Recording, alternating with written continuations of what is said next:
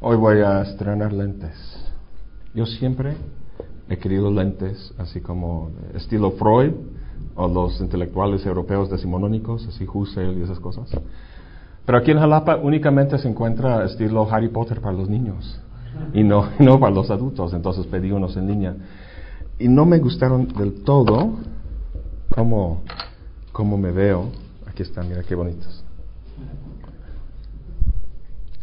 Y al ponerlos, me di cuenta con mi cabeza redonda, y eso redondo, como muy redondo todo. Quizá con un bigote de candado, así con canas y todo eso, se ve más así impresionante. Pero mandé a poner micas eh, que me ayuden así con las cosas más o menos cercanas, así los apuntes y la lectura. Antes tenía que así poner la, la cosa aquí para, para leer. Y los otros lentes que tengo así, estilo medio hipster, también los mandé a poner bifocales para que los pueda usar en, clase. Me los entregan el viernes, así que para hoy voy a estar con ustedes estilo Freud. Defender a Freud frente a, a Deleuze. Y bueno, quisiera quisiera empezar. Eh, estamos, hemos leído el primer capítulo y la mitad del segundo capítulo. Ah, y el texto es bastante Ah, revuelto, ah, difícil, entiendo. Hemos este, enderezado un poco los, los conceptos, la, las ideas, la, la, meta de estos este, ah, autores, pero aún así, seguro, no, quiero seguir si, si hay dudas así profundas realmente acerca de, de ciertos conceptos o el planteamiento o... entonces, ¿Alguna, alguna, pregunta, ¿Alguna pregunta, alguna duda o es demasiado general así como no saben dónde empezar? El, el primer capítulo es el, el, planteamiento, el modelo, están planteando su modelo de la psique, el modelo esquizoanalítico, eh, que consiste básicamente en las tres síntesis. Ah, de la, conexión, la disjunción y la, consumación o, conjunción. Eh, entonces, hemos hablado de sus diferentes características ah, y ahora, en el segundo capítulo, ah, se trata del psicoanálisis propiamente. Deleuze y Guattari están, van a, hacer como dos críticas, como habíamos comentado, al, al al modelo esquizo, eh, al modelo eh, psicoanalítico de la, pues de la psique, de la mente. Uno va a ser interno, desde el propio psicoanálisis. Esa es ah, la idea de identificar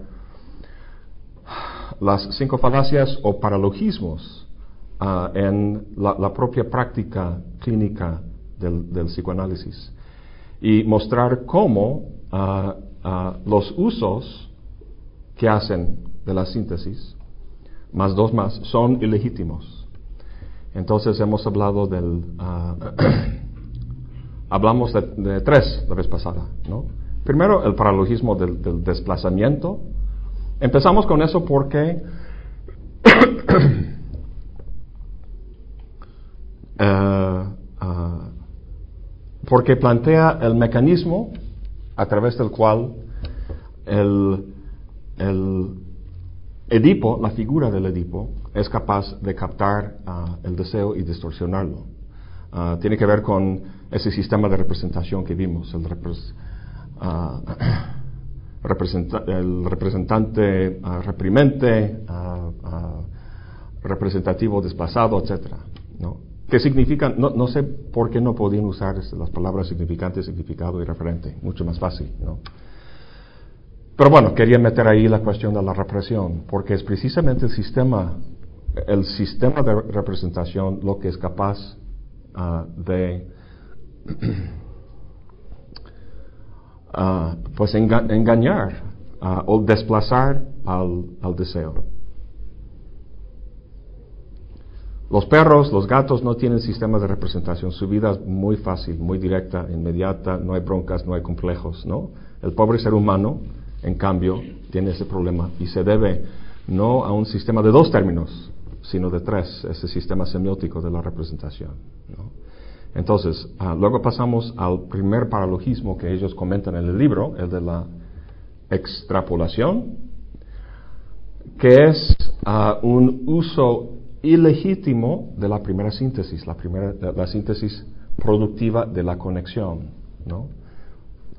Entonces, ¿qué hay de ilegítimo para ellos en, esa, ese uh, paralogismo de la extrapolación? ¿En qué consiste? Acuérdense del tiburón.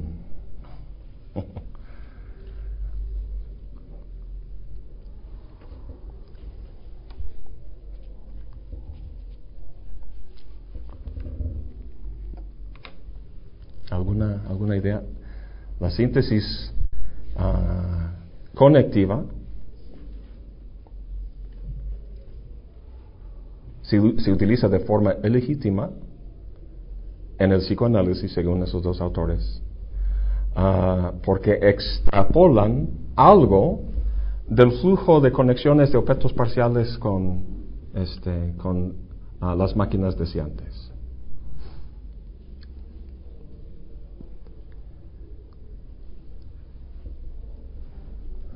Pues lo que, lo que se extrae, lo que se extrae y lo que se extrapola es cualquier, puede ser cualquier, elemento, cualquier objeto parcial en el flujo de conexiones uh, y se proyecta, se extrapola como un objeto entero que rige y, rige a los demás. Es aquel en términos del cual los demás se interpretan y se rigen. Eso es lo que Lacan llama el falo. Y esa es la función que juega el famoso tiburón en la película que analizamos la vez pasada. Eh, y luego el último paralogismo que vimos la vez pasada era de, de, lo que se llama el double bind que toman de Gregory Bateson. Y eso tiene que ver con el uso ilegítimo de la segunda síntesis disyuntiva y ahí se plantea una, uh, en, vez de ser este, parcial y abierto, es específico y cerrado, limitativo, dicen ellos. Entonces se limita, donde, donde, donde la, la, gramática de la primera síntesis es i, i, i, i, i, esos conectes a todos dar, múltiples, nómadas, etc. Eh, en la segunda síntesis es o, o, o, o, o. La segunda, la segunda síntesis, uh, recuerdan, es el... Eh, si la primera síntesis es producción, la segunda es antiproducción, es la desconexión. Vimos que esta, esta, esta, esta parte de la dinámica de la psique es muy importante. Uh, aunque a la vez es, ambivalente para Deleuze y Ambivalente porque em, ah, bueno, por un lado, si no hubiera antiproducción, si no hubiera desconexión, entonces el organismo se fijaría en una sola forma de, de, satisfacción de, de los instintos o de las, de las, de las pulsiones lo que ah, esta dinámica de la antiproducción permite ah, es pues, liberar el deseo de una fijación instintiva en un solo objeto. Al mismo tiempo, esta libertad es susceptible de ser ah, captada por un sistema de representación. Y eso es lo que pasa en el paralogismo del desplazamiento que vimos. Entonces, lo que sucede en el uso ilegítimo de esta síntesis para Deleuze y Guattari es el planteamiento de un binomio exclusivo, ah, donde cualquiera de los dos, las dos alternativas es desagradable. Ah, entonces, o esto o el otro. O te quedas con mamá o aceptas la autoridad de papá. O resuelves tu fijación imaginaria o, eh, eh, o ah, Ah, resuelves esta crisis edípica ah, a través de la vía simbólica, hablando en términos lacanianos. Eh, el problema aquí para Deleuze y Guattari es que la cuestión del Edipo nunca desaparece. Sea que te quedes en, la noche indiferenciada de la, ¿cómo le llaman? La perversidad polimórfica. Me, fascina esa frase de Freud. La perversidad polimórfica. ¿Se acuerdan de lo que quiere decir? Todos somos perversos polimórficamente para Freud uh, en el inicio. ¿Se acuerdan qué quiere decir esa, esa frase? Polimórficamente perverso. Perverso aquí, bueno, tiene una connotación de, ser un, pervertido, ¿no? En la calle, pues no. En, eh, aquí hay un sentido técnico, hasta etimológico. Quiere decir ah, desviar, desviar el deseo de su objeto inmediato. Entonces, cualquier dinámica o mecanismo que, que haga eso es, perverso. Y en el caso del, del infante, así como lo pueden pensar en términos de tabula rasa, o sea, el, infante no tiene uh, ese sistema, esa red de, de, conexiones o cuerpos sin órganos que, que, permite que uh, encuentre una, una canalización o fijación de deseo con cierta estructura. Todo es así como eh, abierto, indeterminado, cualquier cosa podría pasar. Ah, y luego, con el tiempo y la interacción con los padres y el entorno y otros factores, uh, esta uh, esa cualidad polimórfica empieza a quitar la poli y fijarse en la uni, ¿no? Y, fijarse en, cierta estructura más, más fijada. Entonces, o te quedas, entonces el double bind aquí, las dos opciones desagradables son, o te quedas ah, con, ah, en, el escenario ah, imaginario, hablando de esos dos registros de Lacan, o imaginario simbólico, o te quedas aquí en eso, o sea, rechazando resolver la crisis edípica, y te quedas con esa rivalidad del padre y estás en, en la familia y en esa noche indiferenciada, miasma, todo eso, o aceptas la autoridad del Padre, entras al universo simbólico, ah, ah, postergas tu gratificación hasta que encuentres una mujer o un hombre ah, y empiezas una familia y luego ya después, tiempo después puedes este, encontrar satisfacción, pero vas a, vas a pasar como un virus, eso del, del Edipo, a tus propios hijos y sigue, sigue, sigue.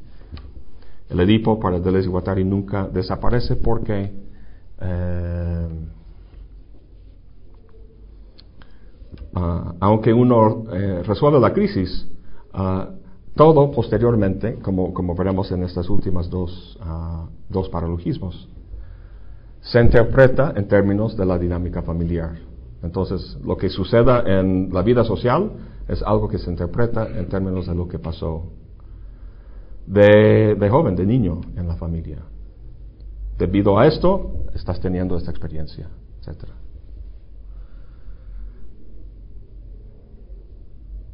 Empecé pidiendo preguntas. al menos algo en lo que acabo de decir tienes, no tiene sentido o no entiendes o algo. Díganme, por favor.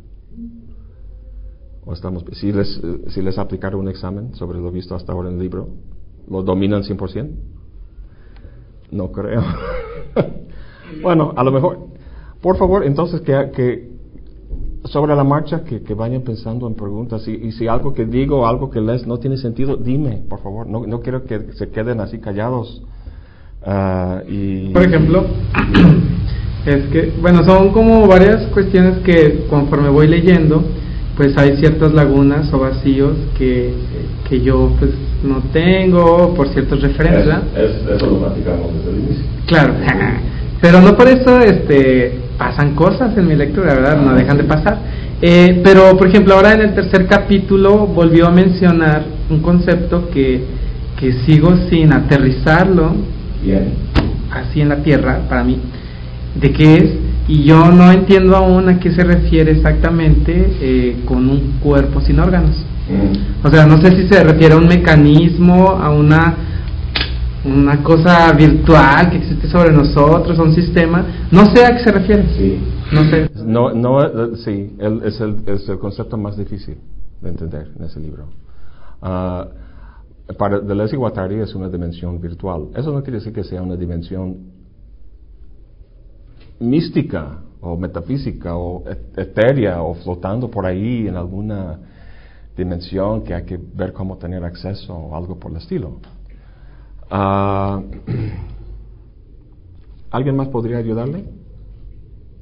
¿O estamos todos así? El pensamiento de Dios no, no se puede entender sin, sin la inmanencia, ¿no? O sea, el pensamiento de, de Luis y Guattari habla del mundo material,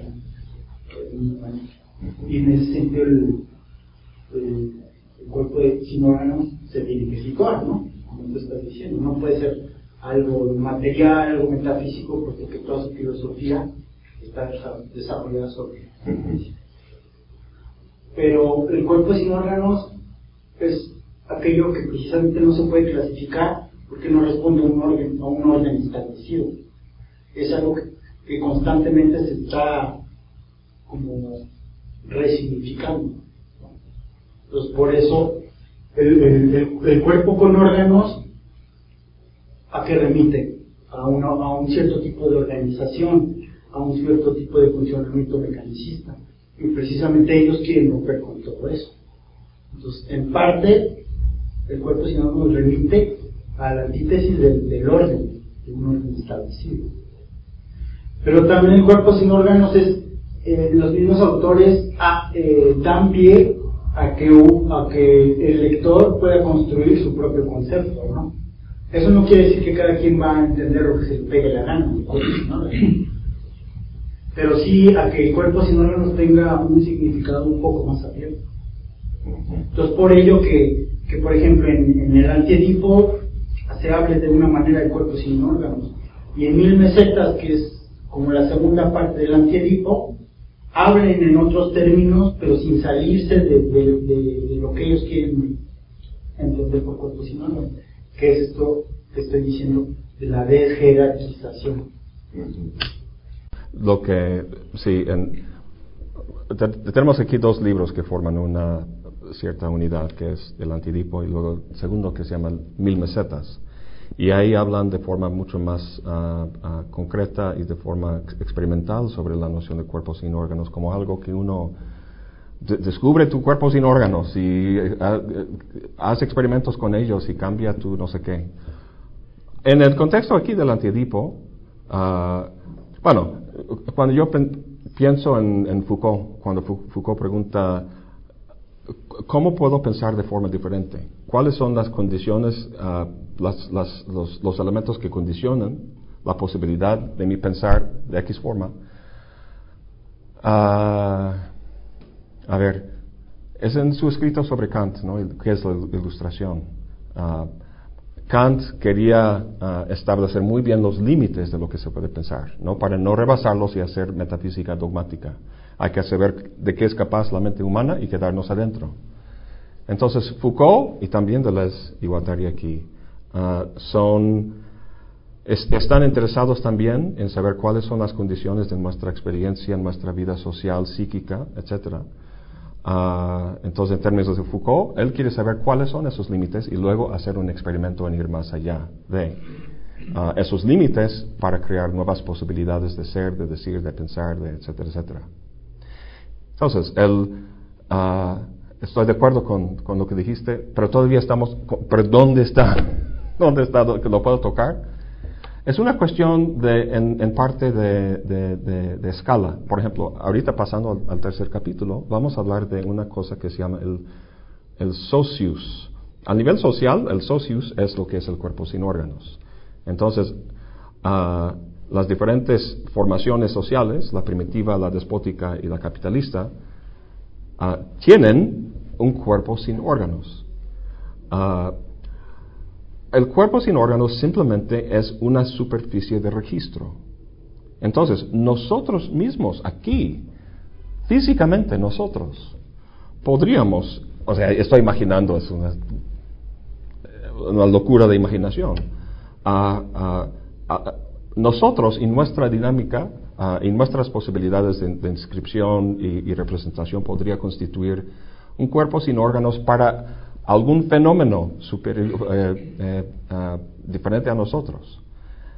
A lo que voy es que el, el, cuerpo sin órganos del lenguaje, de lo que yo estoy diciendo ahora, ah, el lenguaje tiene un cuerpo sin órganos. Lo que estoy diciendo es algo organizado. Este enunciado tiene gramática, está ordenado de cierta forma. Pero como comenté acerca de Chomsky, Ah, ¿cómo, ¿cómo, damos cuenta de que los niños sean capaces de producir uh, incluso oraciones que nunca se han dicho en la historia de la humanidad? Esto, o sea, sin haberlo experimentado antes. Hay, una, hay una forma de entender el, uh, el lenguaje, la adquisición del lenguaje en términos de de, estar expuesto empíricamente a escuchar eh, pues diferentes oraciones, etcétera, etcétera, uno jamás podría aprender todo lo que es posible decir en algún proceso así de, de, aprendizaje ah, empírico. Entonces, ¿cómo damos cuenta? Chomsky, en su teoría ah, de la, gramática transformacional, eh, dice que tenemos un, ¿qué? ¿Cómo lo llama? Un órgano, lo dice metafóricamente. Ah, eh, pero ¿dónde, ¿dónde está registrado eso? Por ejemplo, el ADN es el cuerpo sin órganos del, del cuerpo biológico del ser humano. Simple sencillamente. El, la información, hoy en Facebook alguien, hoy es algún día de reconocimiento, celebración del número pi. Entonces mi, mi amigo, mi amiga pregunta, ¿y cuántos, cuántos dígitos tienes memorizado? Yo respondo, bueno, pregunta a todos sus amigos, y yo respondo, pues todos, son solo diez. Es su orden que, que me resulta muy difícil, ¿no? Y es verdad. Entonces, ¿cuáles son todas las posibilidades de orden de esos números en pi? Son infinitos. Ah, ¿Cuáles son todas las posibilidades de expresión fisiológica, morfológica, material del cuerpo humano? Esto está implícito.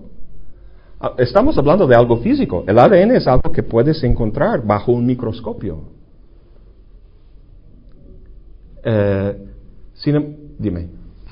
Y precisamente en esos términos, antes de que se superara el mecanicismo, o sea, que se descubriera el ADN y, ese tipo de, cuestiones, pues se tenía una visión muy limitada precisamente del cuerpo y de sus funciones. ¿no? Eh, se creía que se podían describir todas el funcionamiento de un reloj. Y precisamente el cuerpo, si no, le da la vuelta a eso. O sea, la posibilidad, las posibilidades de, como los del lenguaje del cuerpo, si no, pues son prácticamente infinitas. Entonces, ahora estamos hablando de, de la psique. Entonces, con el ADN estamos hablando de expresión corporal, uh, diferentes tamaños, tallas, colores, funciones, las combinaciones son infinitas. Y ahora nuestra forma de ser, nuestra forma de experimentar el mundo, las formas en las que toma el deseo y se expresa, ¿cuáles son las condiciones que limitan eso? Entonces, eh, imagínense, ¿cómo? Eh, es definitivamente una de ellas. Es decir, lo que, lo que, estamos, lo que están preguntando aquí al, al, nivel psíquico es, eh, ah, otra vez pensando, pensando en el deseo como ese flujo magmático, ¿no? como magma de un volcán.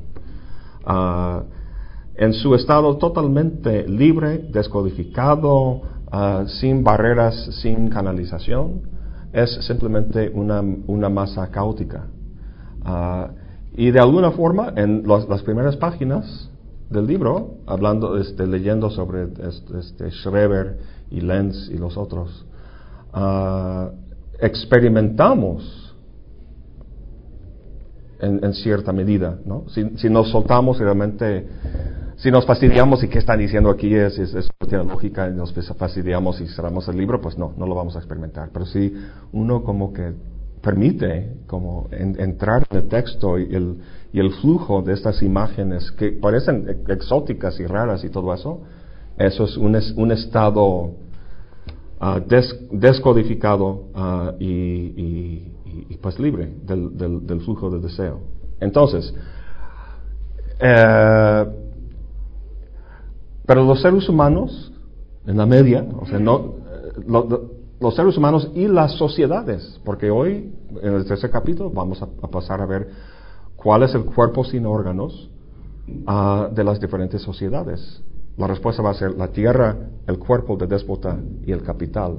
Y veremos cómo esos pueden... Entonces, no es una cosa mística, son cosas físicas. La pregunta es cuál es su función, ¿no? Ah,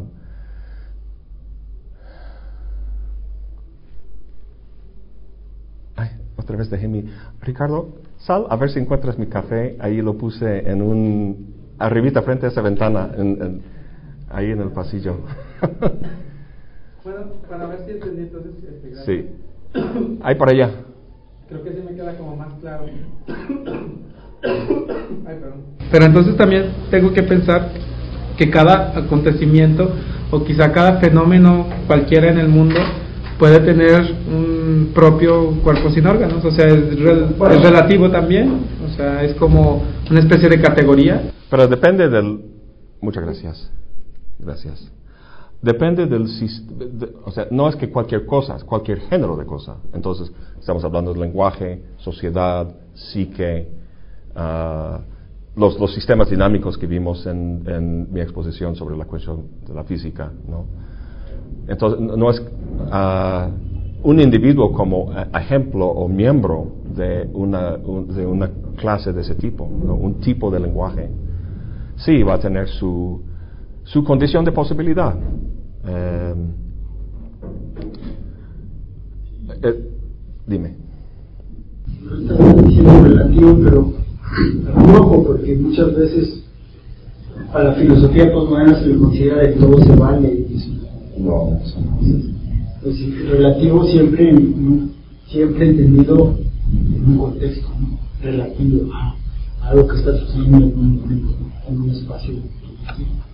Y no en el relativo de que lo acomodas como tú quieras, como haces también con la deconstrucción cuando se malentiende, que tú lo usas como se te pega la gana. Pues lo que, lo, lo que iba a comentar es... Eh, por eso pensé en mi café, que lo había dejado ahí afuera. Ah, ustedes saben que la constitución del agua está hecho por este, dos átomos de hidrógeno y uno de oxígeno, ¿no? En esa, esa relación.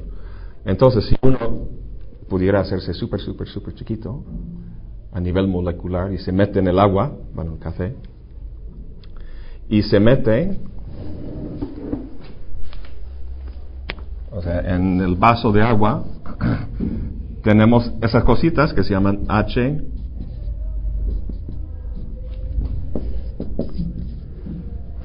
H2O, y si pudieras reducirte a nivel molecular y meterte entre el H y el O, ¿qué es lo que encontrarías ahí? ¿Agua? No. O sea, para que, para que hubiera agua ahí, tendría que haber algo incluso mucho más, más chiquito para formarlo. Entre el H y el O, simplemente hay un, no sé, un espacio, no sé cómo caracterizarlo, pero no hay agua ahí. La combinación de todas esas moléculas juntas es lo que produce el, el ah, lo que Deleuze y Guattari llaman un uh, agregado molar, ¿no? Ahorita vamos a hablar un poco de eso. hace rato también iba a mencionar, ¿qué es eso? El cuerpo sin órgano no es algo que tú puedas aislar, y, explicar de manera aislada, sino que el cuerpo no es parte precisamente de, un sistema que funciona en conjunto y que cuando tú aíslas un está, se pierde, se pierde el conjunto. Entonces yo creo que eso también es fundamental para Y vamos a, terminando de hablar de esos últimos dos paralogismos, entonces vamos a, eh, vamos a hablar un poco de, la ontología de lo social. Hemos visto un poco el, eh, la ontología psíquica en términos de esas tres síntesis. Ahora, en, cuestiones de la, de, la, de la, sociedad, yo doy filosofía política y vemos aquí en la facultad y vemos eh, el, famoso eh, teoría del contrato social.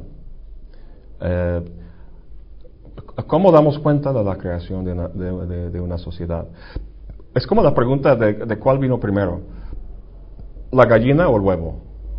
Y hay teorías que dicen, ah, en cuanto a, la constitución de la sociedad, ah, lo que viene primero es el individuo.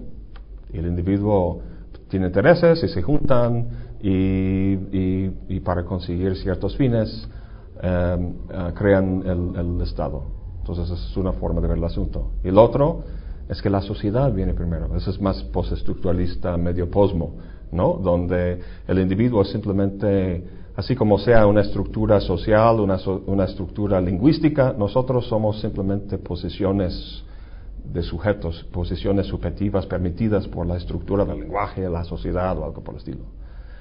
Y aquí Deleuze y Guattari van a acabar con estas dos, estas dos posturas. Pero me estoy adelantando. Vamos a...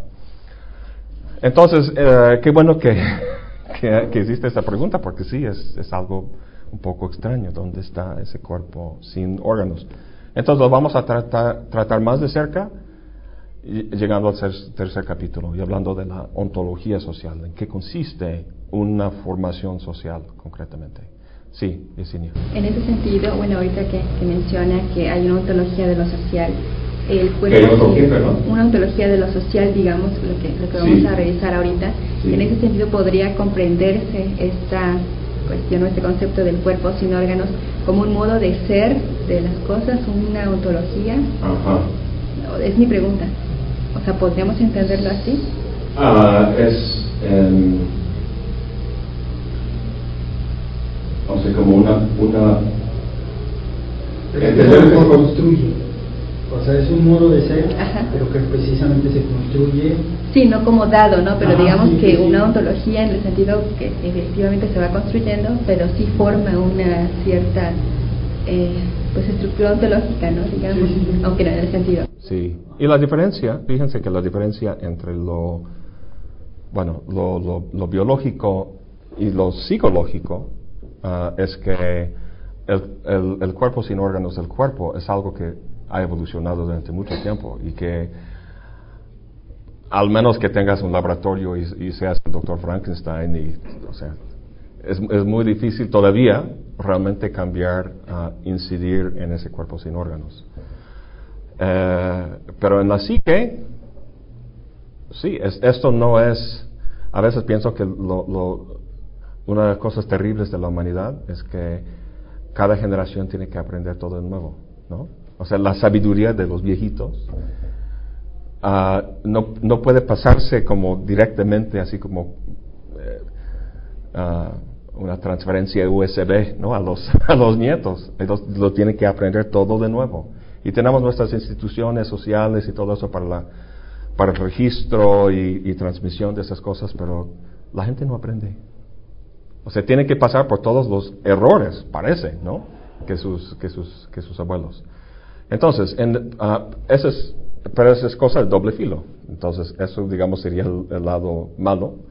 Ah, pero por el lado bueno, uno puede ah, imaginar el, cambio del ser humano. Y uno no tiene que pensar, experimentar y hacer las cosas que hacemos, pensamos y experimentamos. podemos cambiar. Mil mesetas lo trata mejor que el antiedipo. Sí, Álvaro. Es delicado porque eso derrumba completamente el discurso de la ética. Mm. el hecho de no poder transmitir a las siguientes generaciones nuestro aprendizaje, sino que ellos obligadamente tienen que volver a transitar el camino Sí, o sea, yo no tengo que aprender a... El discurso ético no lo acepta, ¿no? El discurso ético dice, no, pues, el, el, adulto le puede enseñar al, al, joven, ¿no? Sin necesidad que el joven debe cometer todos los errores que Pero pues la realidad parece ser que, que, nos tenemos que equivocar para Entonces, por eso es, es un constante estar regresando. Sí, sí, sí. O sea, la, lo, las cuestiones éticas no son acumulativas. Sí, yo no tengo que aprender a, a procesar este insulina o respirar o cosas por el estilo. Mi organismo ya lo aprendió hace, hace muchísimo tiempo. Pero tratar al otro con civilidad y, justicia, sí. Ah, en fin, vamos, a vamos a, volver a esta cuestión. Yo, yo sabía que tenía esta pregunta sobre el cuerpo sin órganos.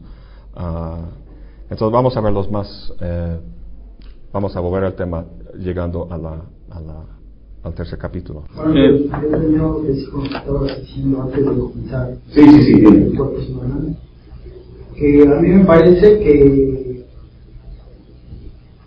que el Edipo se convierte en una cuestión como existencial. Si el Edipo es algo ¿Se convierte en qué? En, una, en un dilema existencial. existencial. Es decir, si el Edipo nunca desaparece y está ahí toda la vida, mm. haciéndose presente, a veces más, a veces menos, pues es una cuestión existencial, ¿no? es una condición existencial. Es, es, por eso, es por eso que Foucault escribe, es el primer libro de ética que se ha publicado en Francia en muchísimo tiempo. Porque que esa, esa es una consecuencia ética existencial, ¿Cómo uh, ¿Cómo cambiarlo? Yo estoy pensando. lleva, no que se cambie, no, que se deshace de él, sino que se aprende a lidiar con él. ¿Qué sería necesario, o sea, a nivel social, qué, qué es lo que sería necesario para, para que eso ya no pasara? Para que el Edipo no fuera una, una parte uh, integral de la experiencia del humano. Una buena parte tiene que, tiene que ver con el hecho de que bajo el capitalismo la producción social y la producción reproducción sexual son, son segregados, ¿no? Ah, uno en la familia nuclear y la producción social uh, en, en, lo social. Eh, yo a veces pienso que esa, ese debate como entre Freud y Deleuze aquí, psicoanálisis y esquizoanálisis. Freud es como Hegel y Deleuze es como Marx, no es por nada que utiliza Marx aquí. Freud es como Hegel en el sentido de que para Hegel es nada más cuestión de cambiar tus ideas. El problema está en el orden de las ideas. Corriges esto y corriges tus problemas. Para Deleuze y Guattari, para Marx, el problema están las condiciones materiales de la sociedad en la que uno vive y trabaja. Cambias las condiciones materiales, sociales y cambias uh, tu, tu propia experiencia. Entonces, es, esto en buena parte es la, el planteamiento mezclado con cuestiones nietzscheanas acerca del poder y la voluntad de poder, que vamos a ver especialmente en el último capítulo. Pero, entonces. Cuando uno lo entiende como una condición existencial, se deja de entender como una enfermedad, como una patología como algo que está funcionando mal. Sí. Como algo que hasta cierto punto se puede curar. Por el mismo Freud al final aceptó que se podía curar. Se podían sobrellevar las cosas, pero al final de su vida también se dio cuenta de, Son palabras mayores. Entonces, uh, pero tampoco es una cuestión de que uh, algunos han interpretado uh, el libro como antifamilia, ¿no? Y que hay que acabar con mamá y papá y, ser ese sujeto extraño, qué sé yo. No, es simplemente cuestión de no ver a ese triángulo, papá, mamá y yo, como uh, aquel falo, en el sentido del tiburón, que, que, rige e interpreta todo. ¿no? Entonces, ¿cómo ampliar esa, esa posibilidad de conexiones? Vamos a ver especialmente en, la primera, en, su análisis de la, del, lo que llama la, máquina territorial, la sociedad primitiva, la, forma en que ah, en ese escenario social la determinación social es mucho mayor que la determinación familiar. lo, que, lo que incide en la constitución del sujeto ah, ah, ah, tiene mucho más que ver con dinámicas sociales de diferentes actores este, en la sociedad que en la propia familia. Pero vamos, vamos, vamos a llegar a eso este, en un momento. Bien, la. Penúltimo paralogismo es, se llama el paralogismo de la aplicación bionívoca. Aplicación bionívoca. Em, a ver, en el ciento.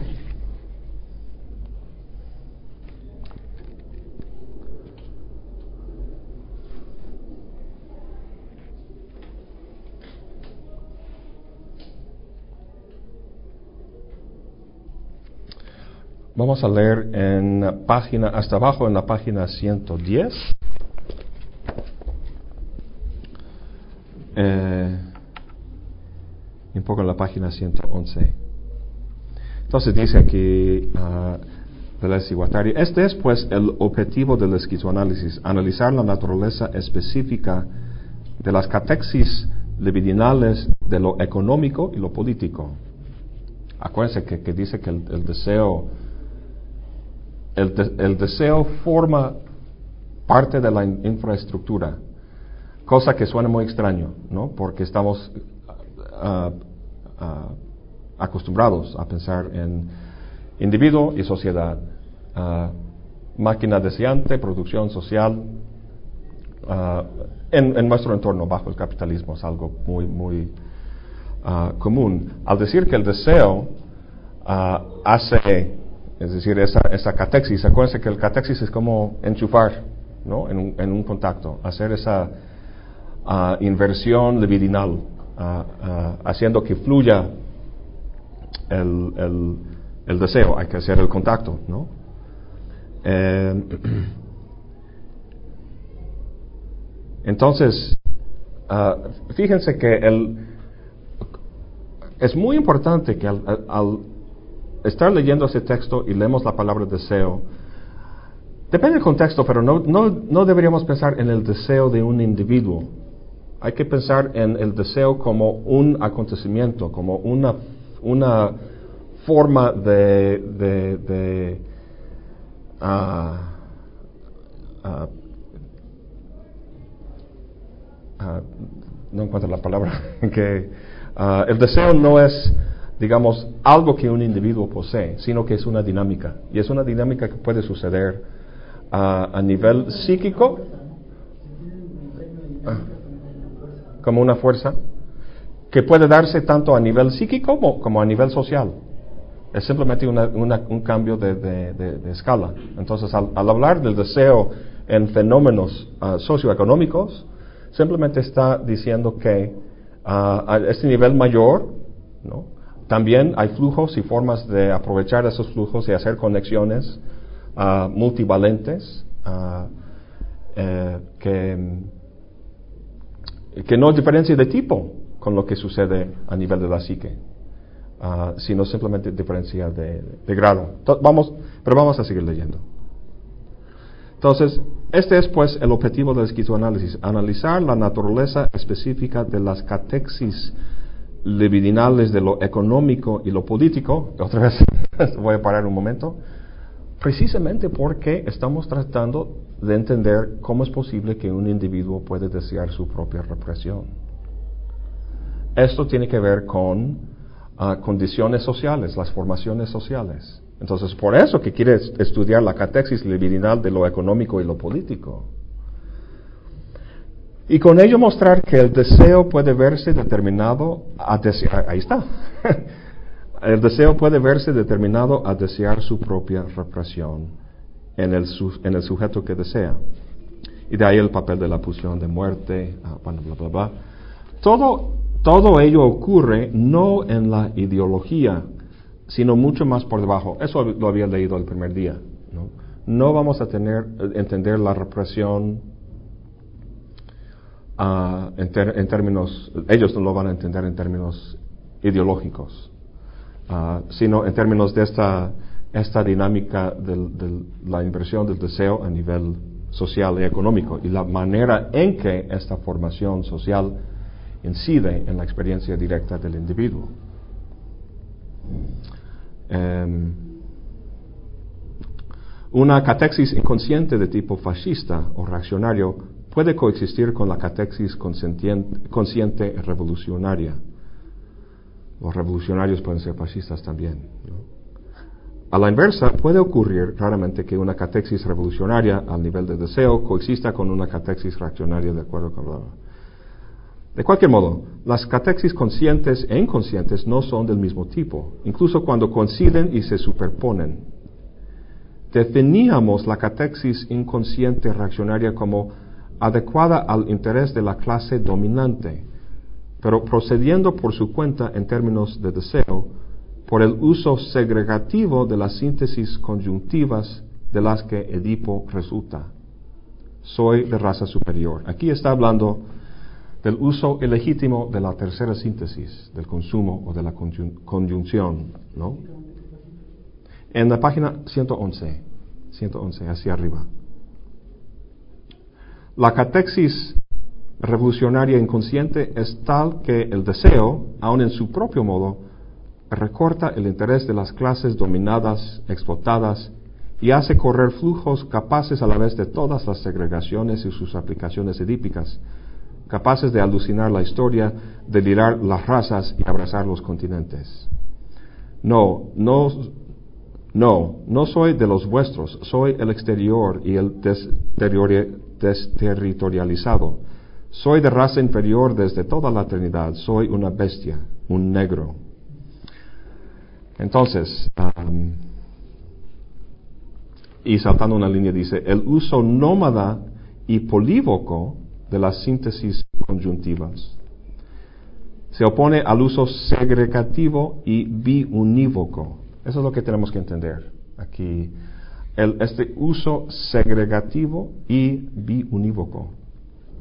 Aquí estamos en la síntesis de la, de la eh, donde se produce el sujeto, ah, a partir de, las, de, las, de, la dinámica entre las dos uh, primeras síntesis, producción, antiproducción, y las posibilidades que eso permite. Entonces, eh, en Deleuze y Guattari, esas posibilidades de síntesis son siempre múltiples y, nómadas. en su uso ilegítimo, uh, las posibles subjetividades son fijas, uh, no nómadas. ¿Cómo hace eso? Um, a ver. En,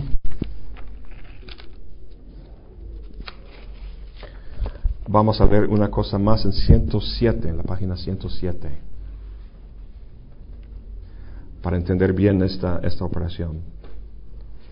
La operación de Edipo consiste, hasta arriba, la operación de Edipo consiste en establecer un conjunto de relaciones biunívocas. Básicamente, con biunívoca está hablando de un binomio, con, con dos términos con sentido pues unívoco, o esto o el otro. Um, entre los agentes de producción, de reproducción y de antiproducción, uh, bueno, lo voy a volver a leer. La operación de Edipo consiste en establecer un conjunto de relaciones biunívocas entre, por un lado, los agentes de producción, de reproducción y de antiproducción sociales, uh, por una parte, y por el otro lado, los agentes de la, de la reproducción familiar llamada natural. Entonces, en esa síntesis, la subjetividad, las, posibilidades de subjetividad van a ser condicionadas por, ah, otra vez, el triángulo familiar, de mamá, papá, mamá y yo. Eh, esta operación se llama una aplicación, ¿no? Ese triángulo se aplica a la situación en el mundo social. Todo ocurre como si se plegase un mantel y que sus cuatro más n esquinas estuviesen dobladas en tres. Tres más uno para designar el factor trascendente que realiza el plegado. Ah, desde ese momento es forzoso que los agentes colectivos sociales sean interpretados como derivados o sustitutos de figuras parentales, en un sistema de equivalencias que en todo lugar reencuentra al padre, la madre y el yo. saltando una línea dice, se produce entonces un uso defectuoso o ilegítimo de la síntesis conjuntiva, que hace decir, luego era tu padre, luego era tu madre, lo que te está pasando con tu jefa o con tu novia o con tu por aquí para allá, eso se reduce, encuentra su explicación en tu crisis familiar. Y que solo después se descubra que todo era ya el padre y la madre. No tiene nada de sorprendente, puesto que se supone que ya lo era desde el principio, pero que a continuación fue olvidado, reprimido, sin ah, perjuicio de que se reencuentre después con respecto a la continuación. De ahí la fórmula mágica que señala la biunivocización, es decir, el aplastamiento de lo real polívoco en provecho de una relación simbólica entre dos articulaciones. Luego era aquello lo que esto quería decir. Esto es lo que me está pasando ahorita en el entorno social y aquello es su, su correlato familiar. Se hace que toda parta de Edipo, por explicación, con tanta mayor certeza en cuanto todo remite a él por aplicación. Eso es lo que quiere decir entonces por aplicación. Em, solo en apariencia Edipo es un principio, ya como origen histórico y prehistórico, ya como fundación estructural. Es un principio por completo ideológico para la ideología de hecho, Edipo siempre y tan solo es un conjunto de llegada para un conjunto de partida constituido por una formación social. Eso es lo que vamos a ver más de cerca en, la tercera, el tercer capítulo. Ah, entonces, el, ese es un sentido de esta, este paralogismo de la aplicación. Uh, Ah, pero su, su, dinámica básica es una de segregación. Uh, segregando un conjunto de, de subjetividades de otros. Uh, y o sea, donde uno podría, uno, uno sería un, un, un, sujeto nómada sin fijeza en sus objetos de gusto o sus, sus identificaciones, etcétera, etcétera en ese paralogismo de la aplicación biunívoca, según ellos, uh, se exige que se identifica con, únicamente con miembros uh, o bien de la familia o de un grupo social, los blancos, no, los negros, los cristianos, no los judíos, uh, etcétera, etcétera. Um,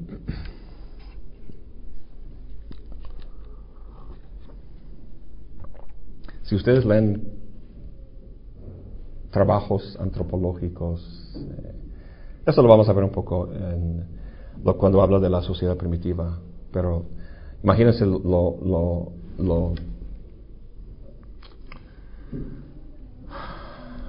lo pobre que es ah, las posibilidades de relación en la familia nuclear bajo el capitalismo, o sea, mamá o papá, este, comparado con las sociedades primitivas que tenían animales, ancestros, dioses, espíritus, uh, chamanes, uh, toda una, una, una, gran variedad de, de, cosas desde lo inanimado y las, las plantas y, y esos este, espíritus en el bosque hasta, hasta los propios dioses. Entonces, es en mayor parte se, el hecho de que la, la, experiencia, ah, la subjetividad edípica ha sido segregada de otras determinaciones, determinaciones sociales. Debido a eso, la psique humana tiende a ser tan débil y requiere de, ser reforzado desde dentro por el psicoanálisis y desde fuera por precisamente esas, esos binomios sociales. los patriotismos del Estado, los racismos étnicos, los fundamentalismos religiosos, los fanatismos este, deportivos, ¿no?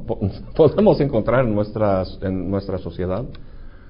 entre, entre la sociedad y el psicoanálisis, uh, este ego edípico tan débil debido a la, a la, a la gran carencia de posibilidades de identificación, es reforzado. Um, a través de este uso este, segregativo y legítimo, según Deleuze Guattari. Pero es, algo necesario para el, ego edípico bajo el capitalismo porque, porque es tan débil, ¿no? Requiere de, esas, o sea, su identidad. ¿Quién soy? ¿Qué soy yo? Pues tengo que ser, ah, ah, en, términos así religiosos, étnicos, eh, ah, patrióticos, eh, hasta el deporte. Yo, yo recuerdo recién llegado aquí a México, el primer mundial que vi aquí en México. Y yo me di cuenta muy rápidamente que no Bueno, en Estados Unidos el, fútbol ya es más, más. tiene más pegue en, Estados Unidos, pero hace, hace 20 años no. Y me di cuenta muy rápidamente que no está a favor del equipo mexicano, era desear tu propia aniquilación o ibas a tener este grandes problemas, ¿no? Entonces es una forma en que la, en, que la sociedad organiza, ah, se, se, organiza, ¿no? En términos ah, de esos, este, esos binomios uh, que se, que, que, que segre, ¿cuál es el verbo? Segregación. Se, segrega, segrega a, los individuos en términos de identidad. ¿Quién soy? Soy la, persona que está a favor de este equipo deportivo, que es cristiano y no judío, que es blanco y no, no negro, que es ah, de X país o que X grupo y no, ah, no el otro. Entonces, el, el error capital del psicoanálisis, ah, de acuerdo de Les, de Iguatari, es interpretar eh, todas esas determinaciones sociales como provenientes de esta dinámica familiar uh, edípica. Ah, cuando la verdad es que es al revés. Una cosa que, vamos, que ellos quieren señalar en el tercer capítulo es precisamente la genealogía del Edipo. ¿De dónde viene esa figura? ¿Y cómo llegó a ejercer una fuerza tan potente en la vida psíquica de los individuos? no es algo que haya tenido... Eh, eh, el Edipo no es algo que ha existido en, todas las sociedades desde los primeros tiempos y las sociedades primitivas y que se ha desarrollado poco a poco manifestándose de acuerdo con una esencia, sino que el Edipo es algo genealógicamente entendido, entendido así en términos nietzscheanos, Foucaultianos. Es algo producido, es algo que tiene una historia. Entonces, lo que vamos a ver en el tercer capítulo son diferentes formas de represión social, de control social, y cómo el Edipo fue algo ah, que, pues, que toma pedazos de esos diferentes sistemas y que bajo el capitalismo encuentra el suelo fértil para ejercerse de forma, de forma plena. Em, entonces, lo que hace ese paralogismo es que reduce toda la rica variedad de determinaciones, sociales a, a, a, a los binomios que se encuentran en la familia nuclear. Y también en esos, este, en, esos segregaciones social, este, sociales en términos de la religión, deporte, país, patriotismo, etcétera, etcétera. Bien, ah, vamos a ver rápidamente el último y luego tomamos un descanso. Ah, habla muy brevemente del último paralogismo. Básicamente es un paralogismo que encapsula los demás que hemos visto.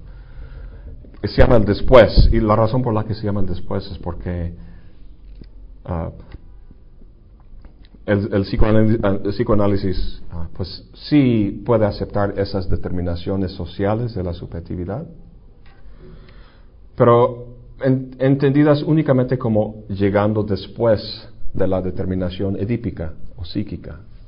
Entonces lo, lo, aceptan, pero, uh, pero lo primordial, lo fundamental es, es, lo edípico. Y luego estos otros este, vienen después, son sublimaciones o lo que, lo que sea. Uh, Ustedes han oído hablar de la frase el... No estoy seguro cómo se diga en español. En inglés se dice, the child is the father of the man. El niño, el hijo, es el padre del hombre. El hijo es el padre del hombre. ¿Qué significa eso? El hijo es el padre del hombre. Suena como esa cosa de la Grecia antigua, ¿no? Del, este, el, ¿cómo se llama? El, ¿Qué es eso que camina con cuatro, luego dos, luego tres? Sí, sí. Imagino que el niño es el futuro de la, de la sociedad, como, mm, como individuo, como individuo. Entonces, yo soy hombre. Mi padre no es mi padre biológico, sino el niño que yo fui. Yo como niño, yo soy padre de mí mismo, como hombre, Precisamente, y esa es la idea, o sea, eso proviene del psicoanálisis. Es decir, lo que determina tu vida como adulto es lo que te pasó como niño. Tú como niño vas a determinar todo tu rollo mental del resto de tu vida. Así que ten cuidado y ojalá tengas buenos, buenos padres, ¿no? Ah, el hijo es el padre del hombre. Ah, entonces, para, para el psicoanálisis, y, lo que, entonces lo que determina eso, a fin de cuentas, es el Edipo, la dinámica del Edipo. Eso es lo que determina el, el, el, hombre. Las relaciones sociales, las determinaciones sociales son uh, meramente sublimaciones de relaciones edípicas. Así se, así se interpreta. Um,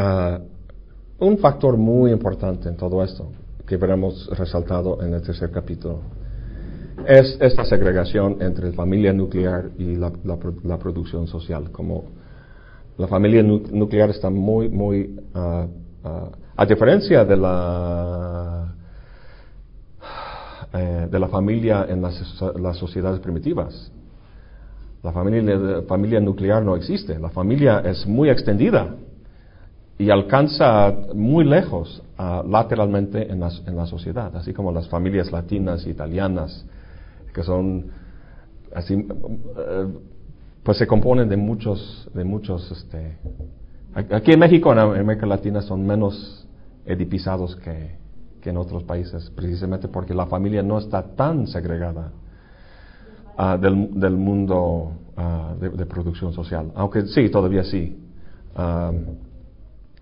Pero la, mm, ah, la familia, vamos a ver entonces que esta segregación es muy importante en el argumento de Deleuze y Para, para, ellos, como van a enseñar o mostrar en su genealogía en el tercer capítulo, la familia no es un, no es un microcosmos. O sea, es, lo que, lo que experimentamos en el macrocosmos, la familia no es un microcosmos de eso. la familia es una institución social y específicamente capitalista. Em,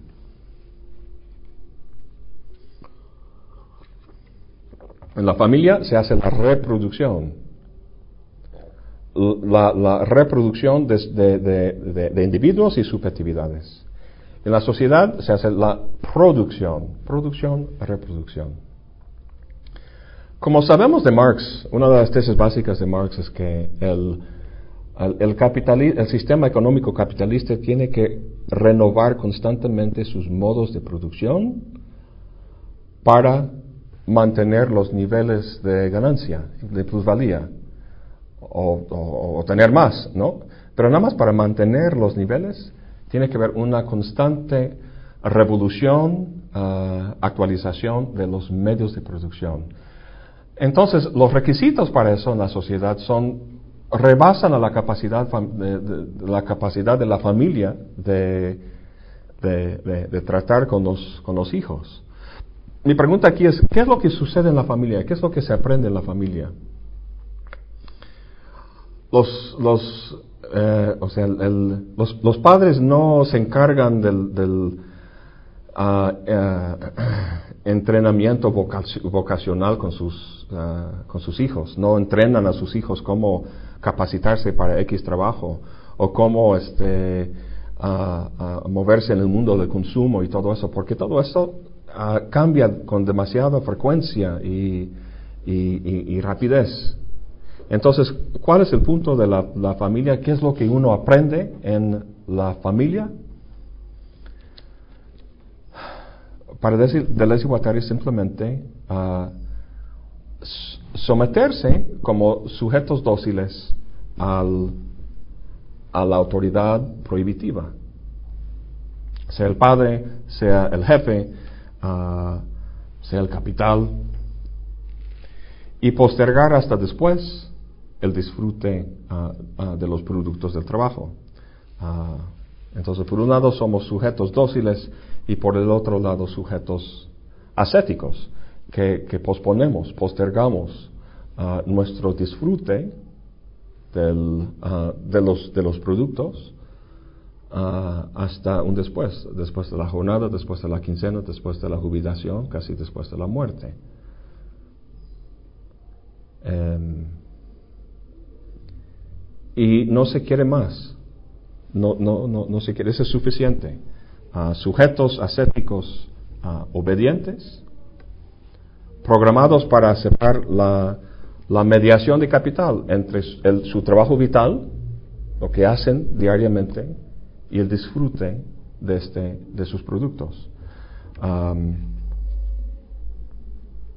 ¿Cómo es posible que el ser humano pueda trabajar para una autoridad ah, ah, prohibitiva internalizada, por un lado, y postergar la gratificación hasta después, después, después? ¿Se acuerdan de esa...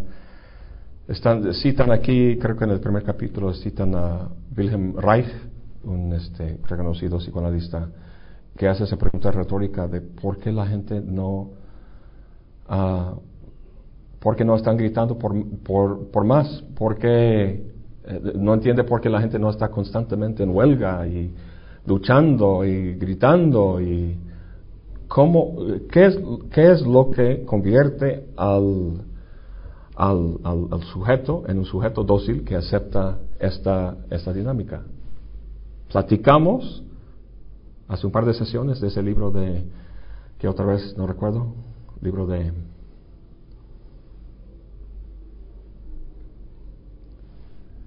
Ni recuerdo el autor, el protestantismo, la ética del, del Weber. ¿Cómo es el título? Nunca recuerdo el título. La ética del